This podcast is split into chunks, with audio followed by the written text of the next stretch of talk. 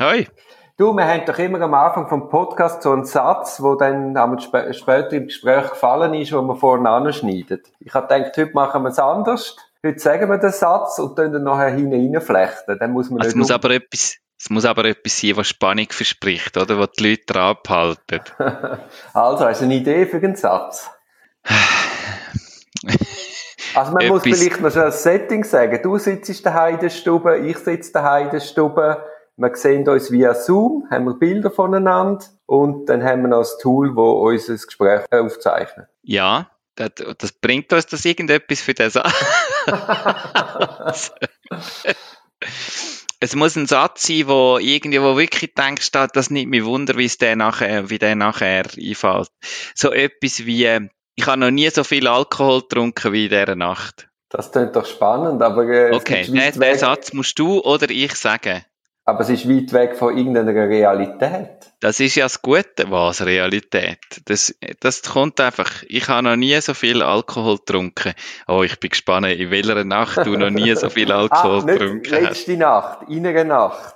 Ja, ja, mhm. in dieser Nacht, in der, mhm. nicht in dieser jetzt, ja, ja. Ja.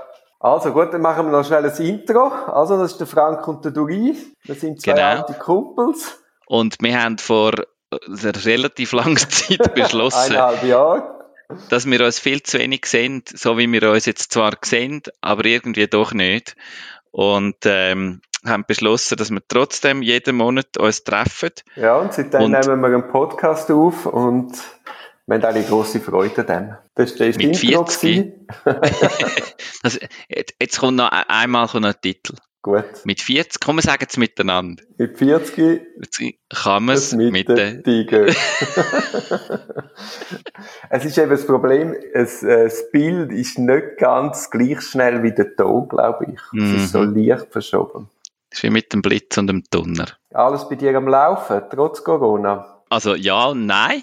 Beruflich nein, weil alles, was ich gemacht habe bis anhin beruflich äh, involviert, dass Menschen zusammenkommen. Und damit also Theatervorstellungen, Trainings, Coachings, äh, Theaterkurs, das haben wir immer live in Präsenzveranstaltungen mit Publikum oder Teilnehmerinnen und Teilnehmern gemacht. Und das gibt's seit zwei Wochen so nicht mehr. Bin also gerade kurzfristig arbeitslos geworden und habe mehr zu tun denn je. Erzähl, erzähl.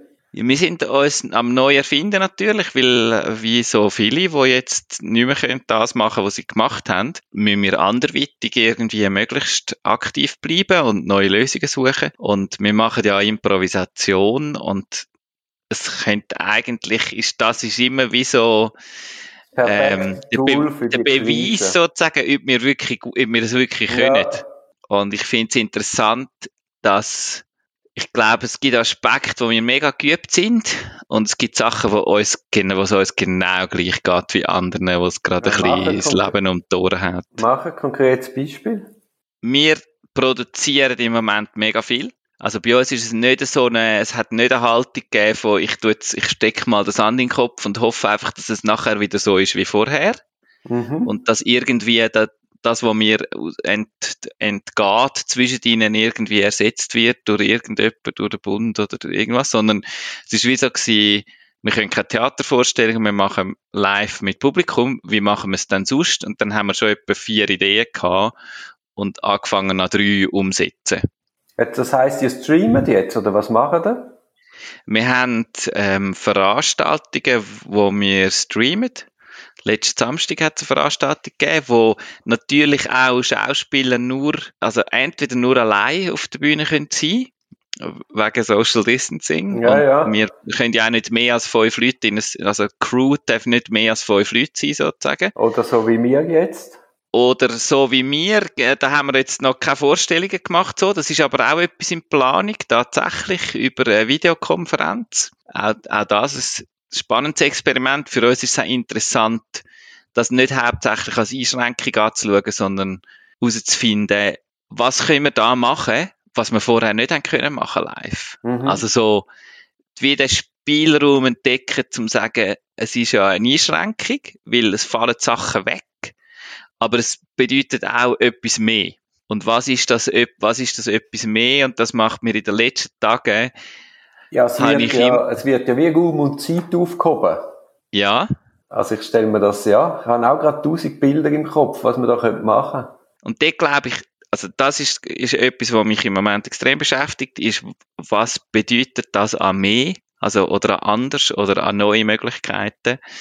Und ich glaube, dort sieht man ein bisschen unsere Übung. Das habe ich das Gefühl, können, sind wir nicht die Einzigen, die das machen und können. Ich, ich habe sogar das Gefühl, es gibt viele Leute, die im Moment ganz viel Neues entdecken und auch Freude haben daran. Und auf der anderen Seite geht es auch uns manchmal, machen auch wir uns manchmal Sorgen um jemanden oder um die Welt oder um uns selber.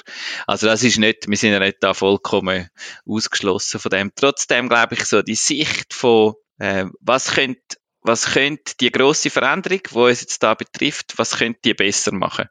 Und das nimmt mich auch ein Wunder, wenn wir heute noch darüber reden. Was, was könnte in drei Monaten oder in einem halben Jahr besser sein, als es vor einem halben Jahr war, wegen dieser grossen Veränderung, die wir uns jetzt gerade ausgeliefert fühlen. Was, was ist denn bei dir so äh, Abs Absurditäten oder anders als sonst gelaufen? Ja, da gibt's viel. Zum Beispiel gestern ist, ist, ist ganz absurd gewesen. Ich bin drei Stunden Auto gefahren, um jemanden in einem Gefängnis zu besuchen habe dann aber nicht ins Gefängnis rein dürfen, sondern haben wir in einem Container sitzen, ganz allein. Dann habe ich eine Videokonferenz mit dem Gefangenen im Gefängnis gehabt. Also es ist übertragen worden, wie wir zwei jetzt. Nur, dass ich müssen quasi vor das Gefängnis anfahren, um dort mit einem Bildschirm zu reden. Muss dann irgendjemand noch im Raum sein dort? Nein, oder? nein, nein, nein. Ich glaube, das ist mehr einfach das technisch Machbare. Die haben sich gedacht, okay, der Anwalt muss ja können mit dem Beschuldigten reden, dann müssen wir ein Besuchsrecht gewähren, wie machen wir es, ohne dass wir ihn reinlassen. Und dann sind sie auf die Idee verfallen. Ich glaube, das liegt ja. mehr am technischen Know-how von dem Gefängnis und weniger in anderen Überlegungen. Ja, okay. Ja, also ich bin viel Auto gefahren, was ich ja sonst eigentlich nicht so mache. Ich habe dann auch gestaunt, wenn du auf der Straße fahrst, Zürich ist autofrei, das ist herrlich. Ja. Vor allem, wenn man mit dem Velo unterwegs ist, wie ich. Und dann aber auf der Autobahn ist es bumsvoll gewesen. Ich weiß auch nicht, es fahren, glaube ich, alle Autobahn. Ja, die fahren jetzt ins Tessin in ihre Ferienhäuschen. ja, gut, ich, ich in die andere Richtung müssen. Aber ja, ich sehe es eigentlich auch. Ja, ich sehe auch ein bisschen, eben positive Aspekt, wie die Flexibilität, die gefördert ist. Ich finde auch, es ist jetzt unglaublich viele Sachen möglich, die vorher für undenkbar gehalten worden sind.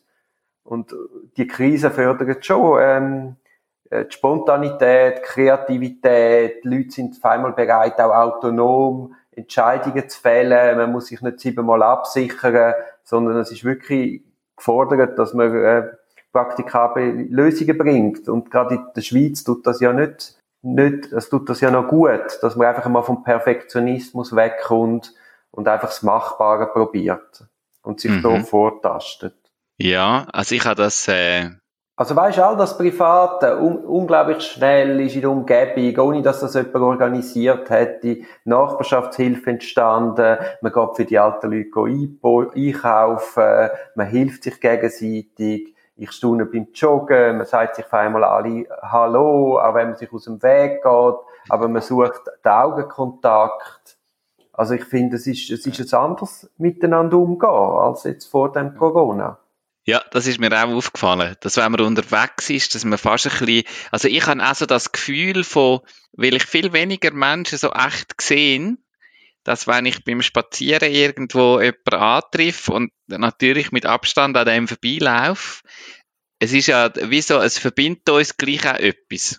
Und das finde ich, und, und ich habe auch so ein bisschen ein Bedürfnis von, eigentlich hätte ich gerne ein bisschen Leute um mich herum. Auch wenn es nicht, jetzt, also nicht nur meine Ängste, sondern allgemein, ich glaube, so ein rein menschliches Ding von, ähm, ja, ich, ich will wieder einmal ein bisschen mit Menschen interagieren. Ich habe das ja früher noch öppe gemacht, dass ich mich auf eine Alphütte zurückgezogen habe und wirklich allein bin, längere Zeit. Und am Anfang ist das unglaublich schwierig, aber so nach drei, vier, fünf Tagen also man, man kommt wie besser mit sich selber zu Gang und hat dann nicht das Bedürfnis, dauernd jemanden zu sehen. Aber wenn man dann wieder ins Dorf einmal ist von der Alphütte, hat man unglaublich Freude gehabt, Menschen zu sehen, auch wenn man sie nicht kennt. Also genau das, was du jetzt beschreibst. dann, dann redet man auf einmal mit jedem und ist ernsthaft und wirklich interessiert an der Person. Ist das realistisch, dass das irgendwie eine längerfristige Veränderung bringt? Also ist das, nachdem wir wieder eher ein bisschen, nachdem die Leute wieder mehr können reisen und wieder mehr können in Gruppen oder ins Theater und das Konzert und arbeiten alle im Büro, ist das realistisch, dass, dass irgendetwas von dem bleibt? Dass man die Verbundenheit irgendwie behalten, zumindest teilweise? Wahrscheinlich geht es nicht lang und es ist ja so wie vorher. Ich habe ich ha das Gefühl, es hat, es hat ja damit zu tun, dass, also, es ist ja ein bisschen umgekehrt, oder? Also, ich fahre S-Bahn und dort hat es einfach sehr viele Leute immer. und das irgendwann hast du, glaube ich, auch so ein bisschen genug. Also ich kenne das Gefühl, von, wo du so ein starkes Bedürfnis hast von, ich könnte mich jetzt bitte mal alle in Ruhe lassen. Gut, wenn man die Zeitung aufschlägt, ist ja eigentlich ein anderer Effekt, wird dort beschrieben, als der, den ich jetzt erzählt habe. Nämlich dort wird erzählt, ja, eine Woche Isolation, das geht noch, aber nachher wird es dann ganz ernst und die armen Leute und weiß ich was. Aber ich glaube, es ist eben umgekehrt. Jetzt am Anfang ist natürlich, ist das quasi verordnet, das ist ein Schock, man muss sich zuerst einmal neu orientieren, aber man, der Mensch wird sich, an das, wird sich auf das einstellen und wird eben die eigene Autonomie wird gefördert werden. Er wird Weg finden, dass er mit sich umgehen kann. Und ich glaube eben nicht, dass das nach einer Woche schlimmer wird, sondern dass das nach einer Woche einfacher wird für alle in dieser Isolation. Wie hast denn du das Gefühl? Das ist ja jetzt auch schon mehr als eine Woche, oder? Also, so Fast zwei. also dass die Leute wirklich begriffen haben, dass sie daheim bleiben ist etwa eine Woche, würde ich sagen. Ja, das stimmt, ja. Also da nach dem ersten. Aber hat sich bei dir schon, äh, hast du dich schon an das gewöhnt, du für dich? Ja gut, ich bin halt Einzelunternehmer, ich, ich, ich bin viel allein, ich arbeite viel allein. Also für mich hat sich jetzt gar nicht so groß etwas geändert. Ich habe auch vorher schon das digitale Büro gehabt. Also ich funktioniere eigentlich wie vor der Krise. Das einfach, äh, ja, natürlich, man sieht gewisse Freunde nicht mehr, man sieht gewisse Leute aus der Familie nicht mehr. Und macht jetzt halt so wie mir jetzt. Tut man halt viel telefonieren, viel chatten. Äh, ja, man hat Zoom entdeckt. Alle haben Zoom entdeckt. Und es funktioniert immer noch. Das finde ich zum Beispiel, also sorry, äh, es funktioniert ja nicht alles immer. Aber ich muss also wirklich, ich denke, Zoom, das ist, Milliarden von Menschen brauchen gerade Zoom und es funktioniert immer noch meistens sehr gut. Und ähm, das, das finde ich geil. Die haben Beweis, weil das kannst du nicht testen. Das kannst du nicht testen, wenn du so eine Software baust. Du kannst nicht sagen, was passiert, wenn du von einem Tag auf den anderen ja. plötzlich einfach hundertmal mehr Benutzer hast oder tausendmal mehr Benutzer. Und sie haben es offensichtlich so gebaut, dass sie haben können Kapazitäten auffahren, dass das Ding einfach läuft. Und jetzt ohne einen grossen Werbespot zu machen, aber das, das ist etwas, das kann gar nicht, das kannst du nicht ohne so eine Krise weltweit, kann das gar nicht, kannst du das gar nicht testen. Nein, die Krise hat natürlich jetzt schon eine Beschleunigung. Jetzt passiert in einem Monat, wo, wo man sich zu wahrscheinlich zehn Jahren noch nicht hinbewegt hätte. Das andere, meine Mitarbeiterin, die habe ich gesehen, ich, habe ich jetzt seit Anfang März nicht mehr gesehen. Wir haben uns vor dem Notstand bereits schon haben wir beschlossen, dass jedes Homeoffice geht und wir uns absolut nicht mehr sehen. In der Überlegung, dass wenn jemand krank wird, das Büro sicher weiter laufen kann. Auf jeden Fall, sie hat mir erzählt, sie tut jetzt virtuelle Jassen. Also da gibt's auch so, so Tools, wo du quasi kannst an einen Jasstisch sitzen und Leute einladen. Und dann bist du am Jassen und gleichzeitig hast du zum Beispiel auch noch Zoom offen und dann siehst du dich auch noch, wie jeder an seinem Tisch sitzt und, und da kannst du einander auch anfluchen gegenseitig, so ja, beim Schieben. Sagen, nein, jetzt kannst du nicht die Brettchen rühren. Also sie hat, sie hat gesagt, es sei so lustig gewesen. Ja. ja, also ich habe verschiedene Spiele äh, schon gehört, vor allem auch Dungeons and Dragons, Leute, die Dungeons and Dragons spielen online miteinander über Zoom, das muss glaube ich auch sehr lustig sein. Und ja, das, also das ist das eine, ich glaube, dass man das entdeckt. Und ich glaube auch ein rechter Teil von dem äh, wird, also es wird Entwicklung geben, dass es noch besser funktioniert. Und es wird bleiben, dass wir jetzt checken, dass wir eigentlich mit jedem recht schnell einfach so können in Kontakt treten und die Person sehen. Und im besten Fall ja da irgendwie die, die Möglichkeit so nutzen auch. Ja, also es macht ja schon vieles, also gerade jetzt Zoom, also äh, ich meine, der Anstoß, dass man jetzt sagt, gut, man sitzt jetzt nicht mehr zusammen für jede Sitzung, sondern man macht äh, Videoübertragungen. Und dann können ja auch mehrere Leute beisitzen und dass man dann quasi auch über Sachen spiegelt, die man auf dem Bildschirm hat, kann man zum Teil auch Sachen viel besser zeigen und sogar näher besprechen, als das vorher der Fall war. Absolut. Also ich glaube, Kommunikation läuft ein bisschen anders, aber wir sind erstaunlich gut im uns, im uns wieder daran gewöhnen, wie das ein bisschen anders funktioniert. Ich habe gestern einen Gedanken gehabt, bezüglich was könnte besser werden. Und zwar sind ja jetzt alle Schüler, ich bin in der Woche vor der Schulschliessung noch in einer Primarschule gewesen und habe mit Mittelstufenschülern, habe mich dort noch allen Coronaviren ausgesetzt, was es überhaupt gibt. Die sind aber nie bis zu mir durchgedrungen offenbar. Und kurz darauf sind die Schulen geschlossen worden.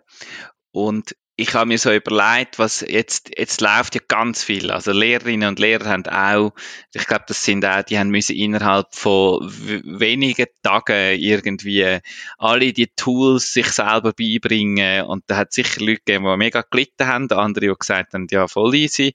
Und ich baue jetzt halt den Lehrplan ein bisschen um. Oder diese, die einfach ihre Arbeitsblätter jetzt als PowerPoint-Folie überschicken. Sicher sehr verschiedene Lösungen. Auch das, ich meine, das klingt ja jetzt so mühsam, aber schlussendlich ist doch auch sich nochmal neu erfinden. Das ist doch eigentlich so spannend und auch etwas Lässiges. Ja, und was dort also, wir haben wie so, ich habe, ich habe mit der Simone ein darüber geredet, was auch so Möglichkeiten sind, dass es, dass du anders lehrst, natürlich, mit, mit Online-Mitteln, oder? Das muss ja nicht eine Videokonferenz sein, das kann ja auch, eben, es gibt ja alle, alle Varianten von entfernt, oder dass man auch Aufgaben kann machen, wo man nicht synchron macht, weil man nicht gleichzeitig am gleichen Ort ist, sondern wo vielleicht der eine macht einen Teil und dann schafft der andere weiter und so kollaborativ. Mhm ähm, oder wir haben so, wir haben so Ideen gesponnen von so gemeinsam Kochen sozusagen. Also du, du schaust irgendein Rezept an, nachher gibt's eine Pause, dann gehen alle kochen und nachher essen all das Gericht vor dem Screen und dann siehst du einander wieder.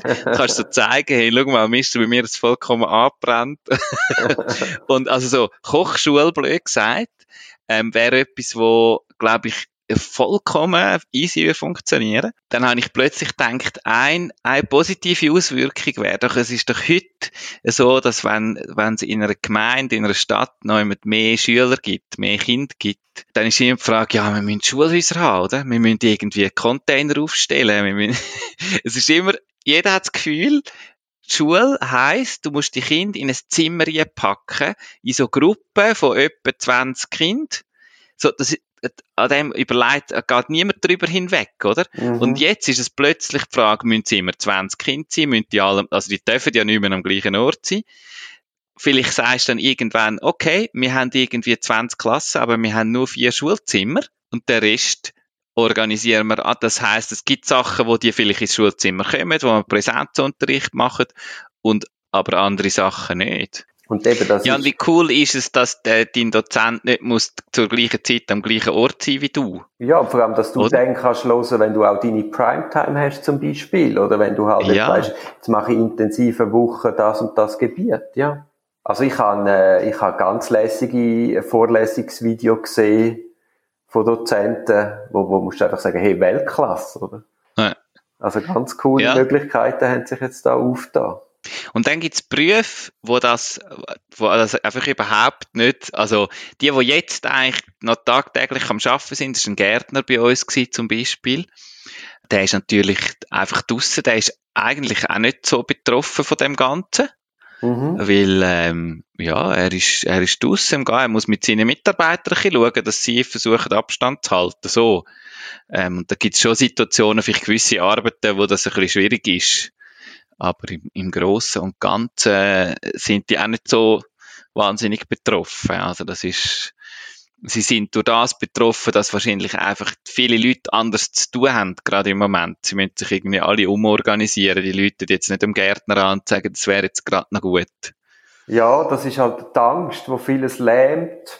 Aber ich finde es im Gegenteil. Gerade weil jetzt irgendeine Angst da ist, muss man sagen, hey, ich gönne mir etwas. Ich mache etwas, was ich eigentlich schon lange wählen Ich warte jetzt nicht bis an den Tubak, sondern jetzt ist der Moment da. Etwas wagen, etwas probieren, etwas, wo man schon lange davon träumt. Ich habe jetzt eigentlich äh, antizyklisch Netflix wie abgestellt und tue jetzt wirklich viel mehr lesen. Einfach sich besinnen, was ist einem wirklich wertvoll und nicht einfach sich treiben lassen, sondern ja, das angehen, sich herausfordern. Ja. Das äh, ist eigentlich die Chance ja. von, gross, von grossen Veränderungen, oder? Dass man, ähm Ja, nein, so das zurück, zurück, oder? Wir sind ja 100% gegen alles versichert und sogar mehrfach. Und jetzt der Virus, das, das rührt uns ja ein bisschen, wirft uns zurück auf unsere Existenz. Und es sollte eigentlich Anlass sein, darüber nachzudenken, was ist einem wirklich wichtig? Warum lebt man, oder? Und wir leben ja nicht einfach, dass wir jeden Tag 10 Stunden arbeiten und alles auf Pensionierung äh, rausschieben. Mhm. Also so grosse Veränderungen, ja, vielleicht ein Learning aus, aus dem oder so ein Erfahrungswert ist, man kann ja so grosse Veränderungen auch selber äh, sich zuführen. Das, das macht man eigentlich nie, weil es ja nicht per se angenehm ist. Und ich mag mich erinnern, ich bin eigentlich mehr aus mehr fluchtartig äh, während meinem Studium auf Berlin studieren. Wow. Ja. In welchem Jahr Hast du in Berlin studiert? Ja. Ja, dann, äh, wann? Ich bin 99 2000. Ja, da siehst du, da habe ich gerade mal die Matur gemacht. Jö. Nein, ich bin 2005. An welcher Uni bist du denn? Gewesen? An der FU. Aha, ich bin der Humboldt. Gewesen. Ja. Hätten wir uns eh nie gesehen. Nein, ich wäre immer mit dem Velo, bin ich auf Dahlem rausgefahren. Ja, ich mit dem und, Velo. Äh, ich habe bei der Humboldt-Uni eigentlich um, um die Ecken, also ich habe in Mitte gewohnt. Ah, okay. Wo hast du gewohnt? Friedrichshain. Ah, hä? Damals schon, damals schon cool, aber nein, 99 nein, ist Friedrichshain noch gefährlich gewesen, gefährlich? Gewesen. Ja, ja, es ist völlig ja, ja. Ja, ja. Frankfurter ja, Tor, weißt du, Marx, äh, Karl Marx ja. Allee, komplett verfallen. Ja. Die, die, die Wände ja. haben richtig bröckelt. Ah, geil. Aber das ist so, oder was ich will sagen, ist, das ist für mich auch so das Gefühl gewesen, weil ich habe mir das, ich bin ein in einer Krise gewesen, es ist eine Beziehung fertig gewesen und alles irgendwie und ich habe ganz kurzfristig das noch können einfädeln, dass ich auch auf Berlin abhauen und das ist glaube ich auch so ein Reflex gewesen und es hat dazu geführt, dass ich einfach mal zu Berlin gelandet bin in dieser Wohnung in Mitte und eigentlich keine Ahnung gehabt, was ich jetzt da mache. Und ich habe irgendwie, es ist irgendwie noch drei Wochen gegangen, bis die Uni angefangen hat. Und das ist so, dort passieren Sachen, wo, ja, wo du einfach denkst, das hast du so noch nie gemacht, du hast unendlich viel Zeit, du hast alle die näheren Kontakte, das, was uns jetzt auch passiert, hast plötzlich mal nicht, oder? Du kannst nicht deine guten Freunde einfach schnell besuchen oder auf dem Heimweg noch oder deine Eltern oder es ist einfach alles mal weg, so. Du bist ein bisschen allein, ja, Moment bist, lang. bist rausgeworfen und saugst alles auf wie ein Schwamm. Ich bin, und, äh, äh, ist lustig gewesen, ich habe dort, ich habe können, bei einer Kollegin wohnen, in einer Einzimmerwohnung. Einfach so als Einstieg. Dann bin ich dort hin. Und dann irgendwie so nach drei Wochen hat sie dann mal gesagt, hm, du rein. bist echt noch lang da. Scheiße, ich muss mich aktiv bemühen. Dann bin ich raus, die Uni, habe so Zettel abgerissen mit, mit irgendwelchen WGs und ich habe dann der ersten angelötet, hat niemand abgenommen, der zweite, weißt du, nicht einmal geschaut, wo es ist, zweiten angelötet, ja, ja, ich soll mal vorbeikommen. Dann bin ich von dort, wo ich bei dieser Kollegin habe können wohnen, irgendwie etwa eine Stunde gefahren, bin ich irgendwo gelandet, habe mich vorgestellt, dann gesagt, ja, kannst du einziehen, dann bin ich gerade eingezogen. und nachher war ich wieder ja zurück zu der Kollegin, zum Zeug zu holen. Und dann habe ich auf den Plan geschaut und habe gemerkt, hey, das sind zu Fuß zehn Minuten. Also ich habe einen riesen Bogen gefahren mit der ÖV, zum am Schluss quasi am gleichen Ort zu landen, zehn Minuten. Also so viel Glück kannst du doch gar nicht haben im Leben. Also, also mein Zügeln ist dann, ja Berlin ist ja riesig. Auf ja. jeden Fall, ich trottel mit einem riesen Glück mein, mein, mein Gepäck können auf mein Velo laden und quasi zu Fuß dort deckeln. ja, das ist wirklich, das ist wirklich schön. Und ich habe, ähm, was ich mich mag erinnern, ist, ein, ich habe dann irgendwann einen Besuch bekommen in Berlin. Ich habe in so einem Altbau gewohnt und in dieser Küche. Und ein guter Freund von mir, der Ivan, ist damals auf Besuch gekommen und wir haben dann das Nachkochen irgendwie und nachher haben wir einen Grappa genommen. Und ich glaube, ich habe noch nie so viel Alkohol getrunken wie in dieser Nacht. Das ist, äh, wir haben eine ganze Flasche Grappa getrunken miteinander. Und, äh, und haben dazu, äh, haben dazu eine Musik gelesen, die ich heute noch habe und wo für mich, ich habe die nie mehr sonst gelesen als in dieser Nacht. Und, also, ich habe sie schon nachher einmal gelesen, aber es ist immer verknüpft. Ich müsste schnell nachschauen, wie der geheissen hat. Äh, warte mal. Eric Burden ja, sagt man nicht. Schade. Es war nicht mal meine eigene Musik, sondern die Kassette war einfach in diesem Kassettenrekorder drin, gewesen, in dieser Küche. ja, auch, so ist... Ja. Ich bin dann bei denen eingezogen, das sind zwei Frauen gewesen, wo ich eingezogen bin. und dann ist gleich darauf ab, sind der ihre Eltern am Wochenende auf Besuch gekommen. Ja. Und dann wollen sie den, den Schweizer haben sie anschauen und dann wollen schauen, wer da mit ihrer Tochter zusammen wohnt. Und an dem Wochenende habe ich zuerst Wäsche gemacht habe aber, dort hast du so einen Schlauch in die Badwanne tun. Habe ich natürlich vergessen. Ich habe ja zuerst mal gewaschen, dann habe ich einen riesen Wasserschaden verursacht im Badzimmer. Irgendwann ist der Nachbar von unten, hat die Tür geklopft, dann hat es durch die Decke getropft. also so, die Eltern hat dann, die Mutter von ihr hat dann die Tür aufgemacht und dann, ah, weiss nicht, oder? Dann bin ich, habe ich also mal der erste Fauxpas. Gut, dann hat sie mir geholfen, dort, das aufzunehmen. Und dann sind irgendwie die Eltern und meine Mitbewohnerin sind in die Stadt. Ich hocke erschöpft in die Küche und auf einmal macht Plopp und oben am Gestell hat jemand, hat, äh, der polnische Freund von der anderen Mitbewohnerin, hat Wein, Wein gären lassen. Und durch, durch, durchs Gären hat es einen Druck gegeben, dann ist der Zapfen rausgetatscht und macht plopp, plopp, plopp und dann ist 5 Liter Wein, der auf mich runterfallen. Der nächste Wasserschaden jetzt einfach in der Küche, hätte ich gedacht, oh mein Gott, wer, der wird das Haus, die Wohnung von der Tochter komplett ruinieren, wenn die auf die Schweiz, oder? Aber die hat das sowas von locker genommen, also einfach ganz grossartig. Ja. Ja, ja, nein. Mir ist jetzt auch äh, in letzter Zeit so viel Komisches passiert. Kaum mit Corona-Krisen angefangen, ist mein Kühlschrank ausgestiegen. Also ich habe überhaupt nicht können go hamstern, weil ich schlicht und einfach nicht mehr lagern kann. Ja. Also mein Kühlschrank ist jetzt auf dem Balkon und im Keller, aber kannst natürlich die Sachen nie so lange halten. Und, und du kannst den nicht ersetzen? Moll, aber man müsste sich ja darum kümmern. Okay, gut. Mhm. das ist also unabhängig von der Corona-Krise wäre jetzt einfach dein Kühlschrank kaputt und der würde jetzt im Moment so kaputt bleiben. Nein, nein, nein, nein, nein, nein. Ich, das Wochenende kümmere ich mich um das. Nein, nein, das muss ja. jetzt schon irgendwie, weil, weißt, es geht ja dann auch Schon noch praktisch so ein Kühlschrank, oder? Ja, ja, nein.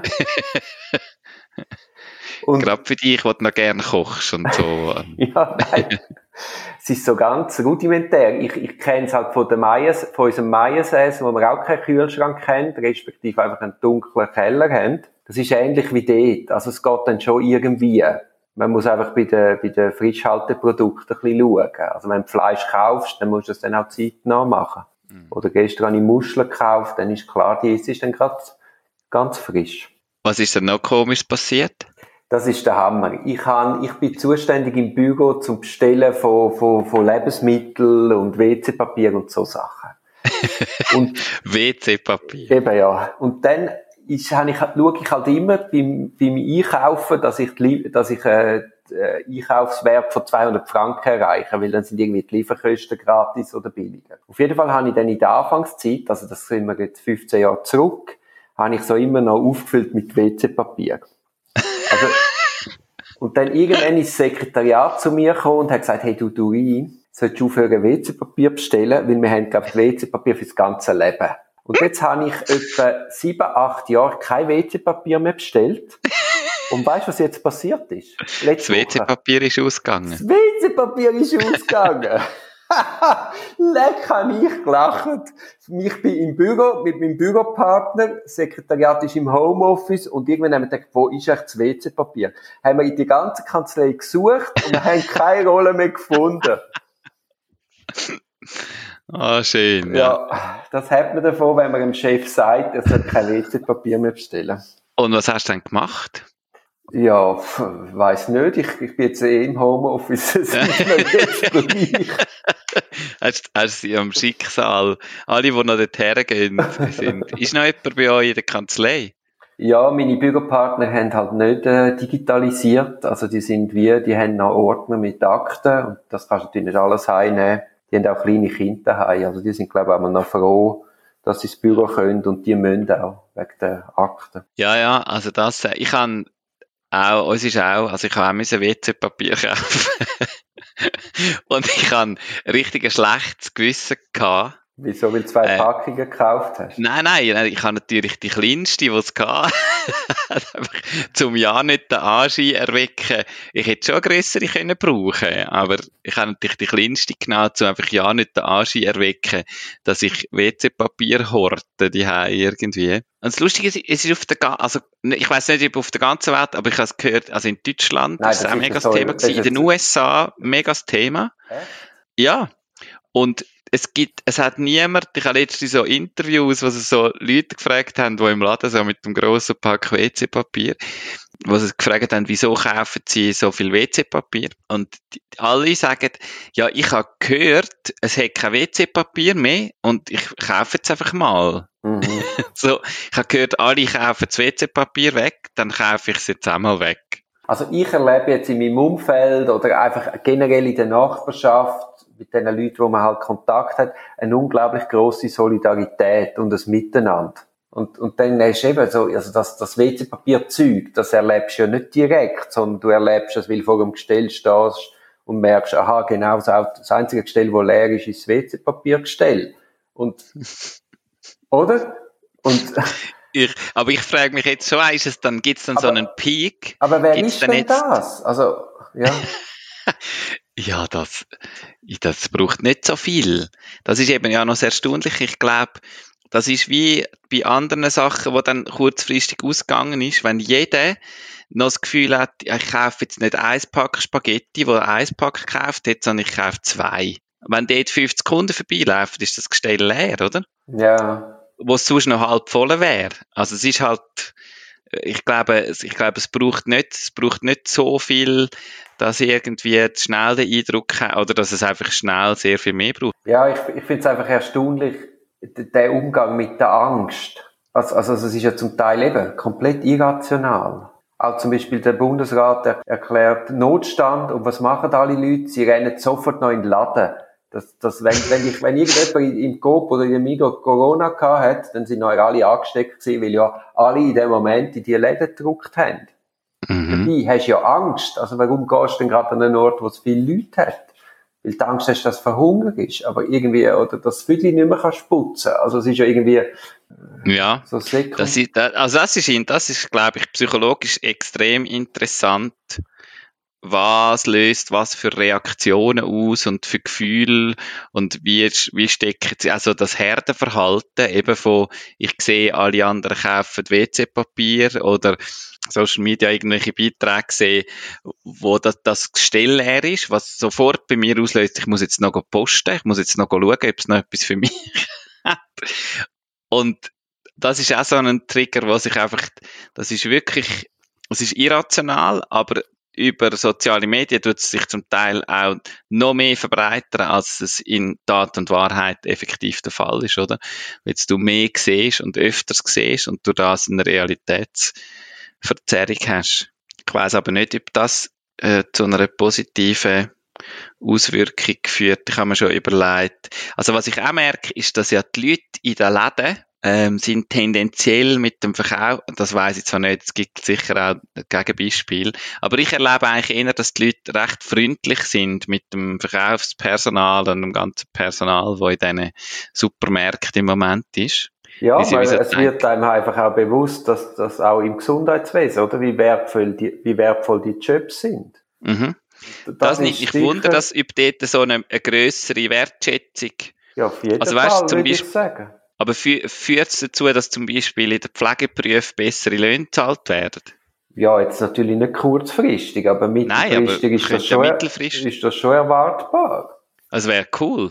Ja, also ja. Ich, ich fände das super. Ein, also auch, auch hoffentlich der Gap ein bisschen geschlossen wird. Also es werden ja zum Teil irrational hohe Löhne in gewissen Branchen gezahlt ich finde ich finde das recht krass, dass ähm, zum Beispiel auch Kinderbetreuung ähm, einfach so dermaßen schlecht. Ich meine, die sind jetzt immer in einer Situation, wo es, es werden jetzt Kinderbetreuungsstätten sozusagen abgeschaltet oder massiv abgefahren und die sind, das sind oft irgendwelche Vereine, die sich organisieren und die haben eigentlich keine Marge und die Mitarbeiterinnen, vor allem Mitarbeiterinnen, haben brutal schlechte Löhne, obwohl sie ausgebildet sind.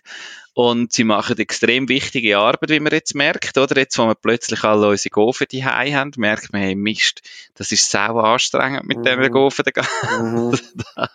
so, also, ja, das klingt jetzt ein bisschen böse, aber es ist einfach, die machen richtig wichtige Arbeit, haben null Absicherung, mega schlechte Arbeitsbedingungen, oft, und verdienen schlecht.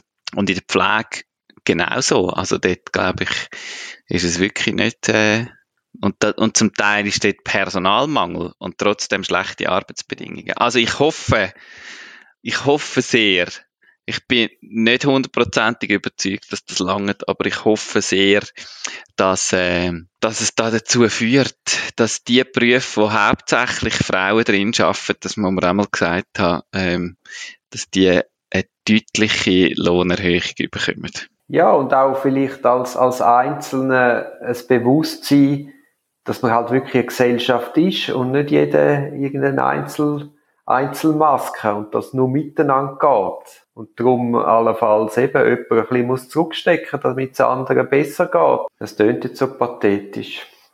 Ja, es, es tönt, ich bin immer so, ich, mir geht immer der Gedanke, was kann ich da dazu beitragen, dass das dass sich das verändert oder wo kann ich mein eigenes Verhalten ändern, dass das besser wird? Gut, als Gesundheitswesen ist ja so abgekoppelt, also da kannst du nicht sagen, ich zahle jetzt mehr, wenn ich im Spital bin oder ich will, dass jetzt die Krankenschwester ein bisschen mehr überkommt. Das ist ja so, da kommst du nicht einmal eine Rechnung heim über, sondern es geht ja direkt an die Krankenkasse. Könntest du das nicht? Also du darfst, die dürfen das nicht annehmen natürlich, äh, also ich weiß das von der Pflege natürlich in so, in so Alters- und Pflegeheim, wo das ist ein mega Thema. Ich habe dort in dem Bereich auch schon viel mit Personal geschafft, wo die haben, ja, das ist einfach, es geht einfach immer richtig ja. Erbschleicherei und so, ja, aber ja. auch, wenn du jetzt am Schluss von einer Behandlung, wenn du austrittst aus dem Spital, sagst, ich wirf jetzt einfach 3000 Stutz auf und ich möchte, dass das verteilt wird unter allen Pflegenden, die mich in dieser Zeit betreut haben. Gehe ich das echt nicht. Weißt du, im Nachhinein, oder? Dass du nicht, wenn du eintrittst, dass du dann nicht kannst ein Trinkgeld geben, dass du ein bisschen besser betreut wirst. das, äh, geht wahrscheinlich nicht, aber dass du... Nein, man müsste, weißt du, man müsste so wie ein System haben, dass irgendwie, dass du wieder den Betrag ein bisschen verteilen könntest. Oder auch bei dieser Beilage dass du wie kannst sagen, okay, ich zahle die Beilage von mir aus, aber ich möchte können mitbestimmen, welches Medium das überkommt. Das heisst dann nicht mehr Beilage, gell? Nein, ich weiß schon, dass es nicht mehr Beilage heisst. aber oder, ich meine, ich, ich zahle jetzt Schweizer Fernsehen, mag eine wertvolle Institution sein und ganz wichtig für unser Land, aber schlussendlich, ich, ich konsumiere es nicht, es geht an mir vorbei und es wäre schön, wenn ich könnte sagen, okay, ich konsumiere, weiß auch nicht, die und die Medien, ich möchte, dass das Geld denen zu gut kommt. Ja, ja, ja, das ist natürlich, das ist natürlich immer eine Frage von, inwiefern willst du das individuell können steuern, sozusagen, das ist ja, bei den Steuern kannst du das auch nicht machen. Du kannst ja auch nicht sagen, ich fahre ja kein Auto, ich will nicht, dass meine Steuern ja. im Straßenbau eingesetzt werden, sondern es soll nur in öffentlichen Verkehr fließen. Nein, aber das ist jetzt kein Grund, dass das bei der Beilage anders sein sollte, sondern im Gegenteil. Wir haben ja die Steuern, die Beilage ist ausdrücklich eben keine Steuer, was natürlich rechtlich völlig falsch ist, aber dass du quasi gewisse Bereiche halt nimmst, wo du könntest quasi wie wie ein bisschen Schwerpunkt setzen. Und ich komme ja nur darauf, weil du sagst im Gesundheitswesen, dass man das dort wie auch machen könnte. Ja. ja. Ja, das eben, also es kann ja auch positive äh, Auswirkungen haben, dass du nämlich, eben, dass du dort Schwerpunkte setzt und sagst, da will ich jetzt gerne mehr Geld ausgeben. Ich finde es immer schwierig, die Frage nach mehr Staat oder weniger Staat. Ich glaube, es hat beides seine Vor- und Nachteile im, im Großen und Ganzen habe ich das Gefühl, zahlen wir nicht zu viel Steuern für das, was wir überkommen in der Schweiz. Und das ist wie so ein bisschen, ja, ich kann ein bisschen damit leben, dass, dass es wie einen Topf gibt, wo, wo verteilt wird. Und bei den Medien kann ich auch damit leben. Ich finde, äh, für die Gebühr für öffentlich-rechtliche Medien, Das, ich finde es extrem, das Wichtigste finde ich, dass wir öffentlich-rechtliche Medien haben. Ob jetzt das genau die Gebühr ist oder ein bisschen mehr oder ein bisschen weniger oder. Ja, ja, ich, äh, das, also sind wir uns ja sicher einig. Die Frage ist einfach, wie aufufernd soll jetzt das Schweizer Radio und Fernsehen werden? Also braucht es wirklich fünf Radiokanäle, braucht es wirklich etwa fünf Fernsehsendungen? Das, das könnte man alles auch quasi wirklich auf Kernaufgaben abfahren und, und, und Private mehr eine bessere Chancen zu, zu eröffnen. Ja. Also das ist ja schon ein Moloch, ja, ja. wo alles ein bisschen die private Initiative frisst. Du siehst ja bei den privaten Fernsehen in der Schweiz. Das ist einfach der März klein neben dem Schweizer Fernsehen. Ja. Also das ist ja, das ist schwierig. Schwierig zum Beurteilen. Das kann ich eigentlich wirklich, kann ich wirklich, äh, irgendwie so gefühlt, kann ich wie nichts sagen dazu. Ich habe wie, äh, ich bin eigentlich nicht so unzufrieden mit der Situation. Es stört mich jetzt nicht so, nicht so wahnsinnig, aber man kann mich, glaube ich, auch vom Gegenteil überzeugen. Es ist so, so, ein bisschen, so ein bisschen die Situation. Ja, ja bin ähm, fließt auch kein Herzblut in die, in die ja. Bezüglich Reisedori, ich finde, du und ich sollten auf Berlin. Wann bist du letztes Mal zu Berlin hey, Ewig nicht mehr, ewig nicht mehr ich finde, wir sollten auf Berlin und so ein bisschen an die Orte hergehen, wo wir noch in der, ich bin auch schon recht lange nicht mehr Uns gewesen. gegenseitig zeigen, wo wir gewesen sind und schauen, ob und das dann noch, merken, Mist, da sieht es ganz anders aus. Genau. Weil das und ist natürlich das, auch das Berlin, wo ich war, bin, um die Jahrhundertwende, Jahrtausendwende. Das, das, hat, das hat gestrotzt von Kreativität, von Ideen, von Clubs, von illegalen Bars. Oder es war eine richtige Aufbruchsstimmung. Gewesen. Und ich kann mir vorstellen, das ist heute viel saturierter, das ist dort viel gesetzter geworden, platt gemacht worden, die, die Räume, wo, wo Kreativität ermöglicht haben. Ich wünsche mir innerlich immer noch ein bisschen, dass es das noch ein bisschen gibt, weil ich habe das auch noch erlebt. Ähm, aber weiß auch, dass es an vielen Orten natürlich anders ist und anders. Aber das finde ich sollten wir. Und wegen dem Flugverkehr, ich habe ja da, ich, ich habe da normalerweise höre ich da so am Morgen und am Abend gibt es da so Flüger, die da bei mir oben durchfliegen. Deine Störche, die kommen und gehen. Genau, die Störche, die machen dann hohe Lärme. Ähm, und im Moment ist es sehr, sehr ruhig. Und ich bin in den letzten Jahren eigentlich nicht mehr geflogen. Aus verschiedenen Gründen. Nicht hauptsächlich darum, weil ich jetzt besonders grün oder ökologisch bin. Ähm, aber ich bin eigentlich überhaupt nicht mehr geflogen. Und durch das ich vermisse ich wie nichts. Also ich habe nicht so das Gefühl, so, ah, jetzt kann ich ja nicht mehr dort her oder dort her. Das ist so, es nimmt mich recht wunder, was in der, was in der Fliegerei passiert. Aber da sind wir uns wahrscheinlich einig, dass durch das, dass jedes Land fast eine eigene Fluggesellschaft hat, das Zeug einfach viel zu billig ist. Aber das Gefühl, es wird einfach wieder raufgefahren, es wird jetzt wieder reingepumpt und es gehen ein paar gehen eh pleite, das ist eh klar. Aber ist es, glaube, sagen wir mal, dass Kapazität aber, aber gefahren werden. Und das ist es in fünf Jahren gleich wie heute oder, oder mehr? Wahrscheinlich schon. Also da müssen wir ja wie auch das Bewusstsein entwickeln, dass die externalisierten Kosten müssten vom Flugpassagier respektive vom Fluganbieter getragen werden und dann müssen die Tickets viel teurer werden. Dann überlegt man sich vielleicht auch mehr. Aber eben, heute hast du ja Leute, die gehen für, für irgendeine Polterabend schnell auf Miami. Es ist ja einfach der Wahnsinn. Ich wünsche mir, dass es den Polterabend in Miami nicht mehr gibt, weil das Flugticket einfach so dermaßen teuer geworden ist. Vielleicht. Es ist so eine, ich, ich bin auch nicht vollkommen überzeugt, aber so das Gefühl von, ähm, vielleicht eben auch die, die ähm, Verbindung mit der Digitalisierung, wo man plötzlich merkt, wir können in Kontakt treten. Natürlich ist es nicht das gleiche wie der Polterabend in Miami. Und ich glaube auch nicht, aber ich glaube, dass man das der Polterabend in Miami ist nicht viel anders als der Polterabend in Zürich schlussendlich. Aber Nein, aber weißt du, man sollte vielleicht auch die Flugticketskosten daran binden, wie lange du dort bist. Wenn du drei ja. Monate dort bist, dann kann der Flug billig sein. Wenn du aber nur drei Tage in einen Ort fliegst, dann soll es richtig teuer werden, je weiter weg du gehst. Das, das finde ich sehr, das finde ich eine sehr coole Idee, dass man einfach sagt, je länger du weg bist, umso günstiger. Und du kannst dann aber nicht früher zurückkommen.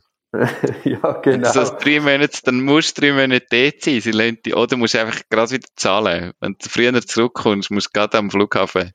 Sie lassen dich nicht rein, ohne dass du Gebühren zahlst. Was fändest du eigentlich von der Idee, dass man wie einen Fastenmonat einführt für, für, für das ganze Land? Es gibt einfach einen Monat, wo man einfach quasi alles runterfahren. Weißt, in den südlichen Ländern gibt's doch das, so im August in Italien läuft einfach nichts wegen der Hitze und wegen der Sommerferien. Jeder Betrieb steht still. Wieso machen wir das nicht auch in unserem hochkapitalistischen Land? Ich, we ich weiss im Fall nicht genau, wie das aussieht. Ich nehme an, es wird schon deutlich runtergefahren auch.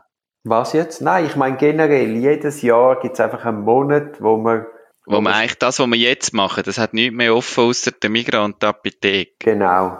Und man besinnt sich einfach auf andere Werte als Geld verdienen. Ich finde das noch interessant. Ich würde es noch geben. Also, ich, das nimmt mich wirklich Wunder.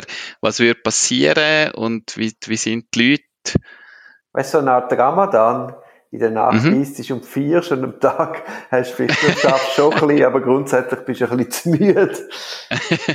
Ja, also das ist. Äh Aber es ist ja eigentlich für die Lebensqualität wäre es ja etwas Schönes, fürs Miteinander, für die Solidarität. Wenn es einfach so einen Monat gibt, wo es nicht um Geld geht. Ja, das stimmt. Das, das wäre das wär vielleicht so etwas Ähnliches wie jetzt Oder auslösen. Ich kann in der Schweiz ist es ja so schade. Das sind Sommerferien und alle, weil wir eben so viel Geld haben in der Schweiz, geht jede Ferien, jeder möglichst weit weg.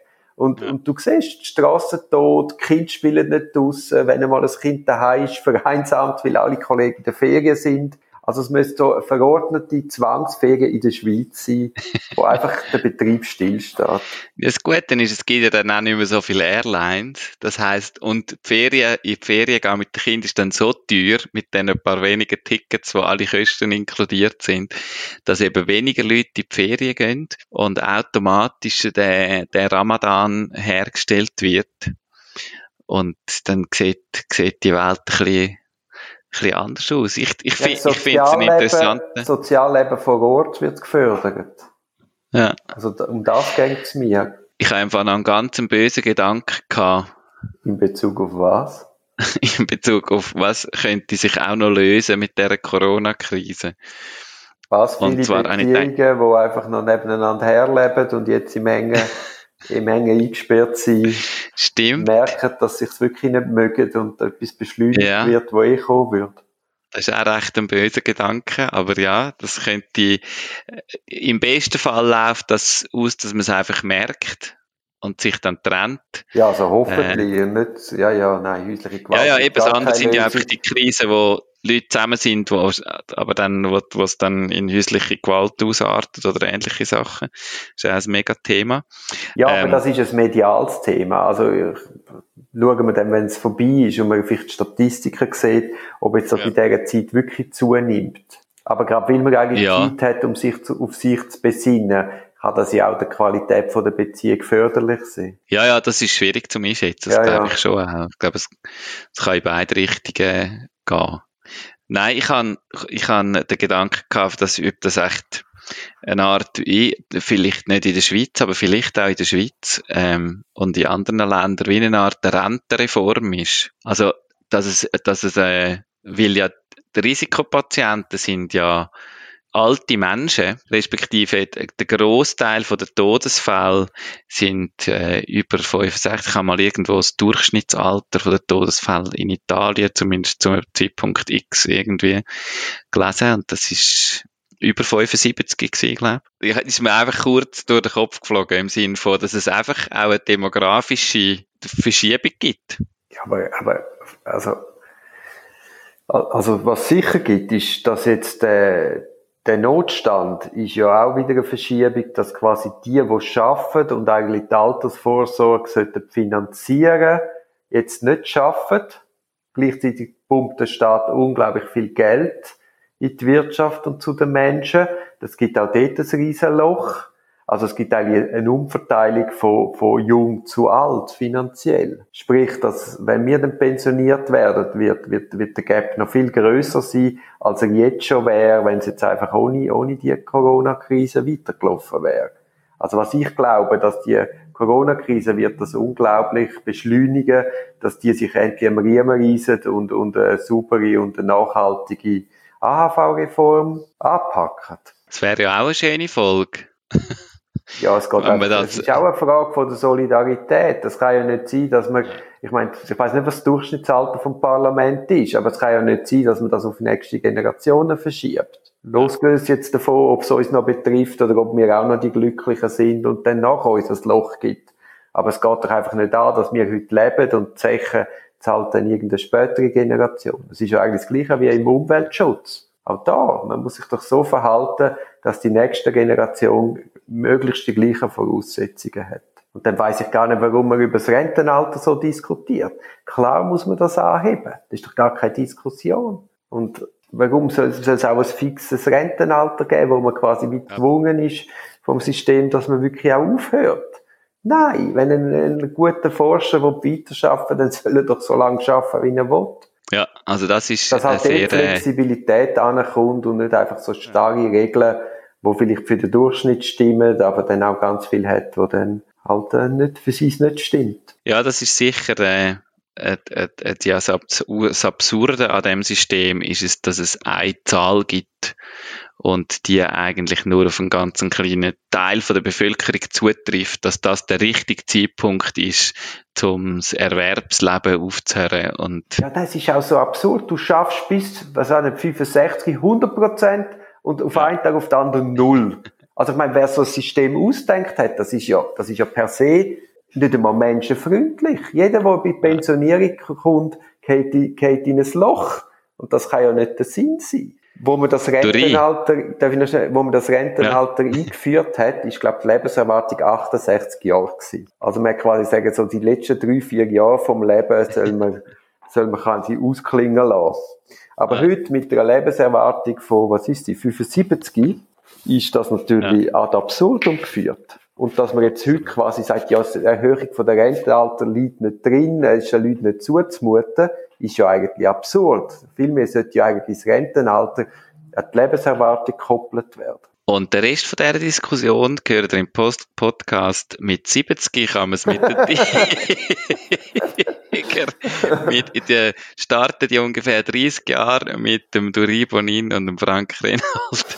Wir werden dann noch ein bisschen langsamer reden. Ähm, Duri, zum Abschluss. Ähm, ich möchte noch ich etwas möchte empfehlen, ja.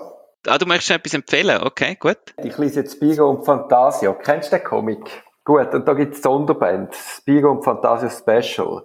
Und da gibt's einen Spiro, der heißt Porträt eines Helden als junger Tor. Das ist deine Empfehlung. Wo kommt man denn das jetzt über? Ui, da muss man ein lieber Onkel gewesen sein und seinem Neffen jedes Jahr, jeden Monat ein Spiro und Fantasia geschenkt haben. Und jetzt kann man auf den Fundus vom Neffen zugreifen. Dann, ah. Aha, so einen lieben Onkel, wo wir sein. Genau. Ich möchte zum Abschluss, weil äh, ich das so schön gefunden habe, dass wir entdeckt und dass wir beide in Berlin sind, nicht ganz zu gleichen Zeiten, aber beide doch näher zusammen. Ich möchte wissen von dir, was wäre das Erste, was du mir zeigst in Berlin? Also wenn wir ins Berlin von 1999 könnten zurückreisen. Ja. Ja, ja, du, wir, wir würden wieder an den gleichen Ort hergehen und du müsstest mir dann halt erzählen, wie es war 1999. Also wir steigen in die Time-Maschine, auch wenn du das jetzt nicht willst, und dann würden wir zurückfliegen in die Volksküche. Das ist so in einem besetzten Haus, hast du über sieben Gänge, hast fast nicht gefunden, bist in einen Innenraum gekommen, ganz, dort hast du quasi, ich bin im Winter da gewesen, dort hast du auf einem Ofen oben sitzen, weil du sonst verfroren wärst.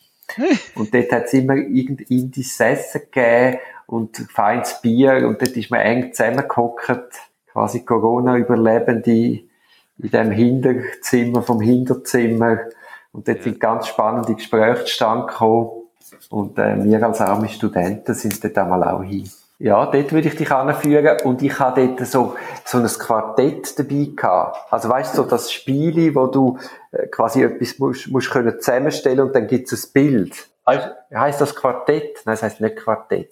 Aber weißt du, was ich meine? Du hast irgendwie, äh, äh, was sind's, neun Kärtchen und dann musst du das zusammensetzen zu einem Bild. Äh, ein Puzzle? Nein, ja, ein, ein Puzzle. Nein, es ist nicht ein Puzzle, ist ja gleich. Auf jeden Fall mit diesen ja. Leuten habe ich das, dann habe ich das per Zufall dabei gehabt, also auspackt und dann mit diesen Leuten haben wir angefangen am Tisch das Spielen, weißt du, so zu sechs, zu acht zusammen. Das ist auch mega lustig gewesen. Ja, ja, ja.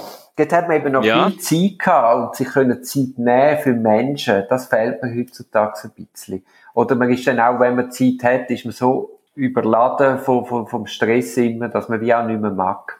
Aber gut, wo würdest du äh, mit mir gehen? Ich, bin, ich würde dich in so einen Ballsaal in Berlin Mitte bringen wo damals ist, hat es ein Restaurant gehabt, wo aber mehr so draussen war, in so einer Baulücke.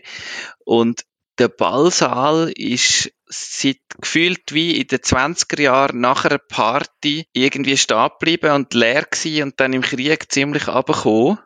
Und er ist immer noch so gewesen. Das hat eben, ich, das ist einfach, pff, ich habe jetzt da gerade versucht, das herauszufinden aber ich bin nicht mehr ganz sicher. Ich könnte dich daran herführen. Aber das Krasse war, ich bin, also, ich bin dann noch durch das ganze Haus, wir sind dann noch von dem Ballsaal und das alles mit der Frau, wo ich recht verliebt war, bin in sie, aber sie überhaupt nicht in mich. Und ich würde dich zu dem, zu dem Ballsaal bringen und schauen, ob es den noch gibt. Wenn man jetzt Back to the Future geht, ja. also wir fliegen jetzt zurück in die Vergangenheit und du wärst der Frank von heute aber im Körper vom Frank von 2005. ja. Und wir würden jetzt mit der Frau durch den Ballsaal laufen. Meinst du, wärst noch oder wieder in die, würdest dich wieder in die Frau verlieren? Ja, voll. Ja? Also auch der Frank von heute? Ja, voll. Was macht denn die Frau heute? Keine Ahnung. Auch kein Kontakt? Nein, nein. Ja, ja. Nein, wirklich nicht. Äh, Dort würden wir hergehen. Wir, wir gehen Jetzt nächstes wir... Jahr miteinander auf Berlin. ja, aber mit dem Zug. Ja, natürlich. 1999. Weil es fliegt auch kein Flugzeug mehr. Ja, genau. Weil 1999 ist man gar noch nicht so geflogen. Das ist eigentlich normal, gewesen, dass man mit dem Zug gegangen ist. Duri, also. herzlichen Dank. Alles Gute. Bleib freundlich, bleib gesund. Du auch, du auch.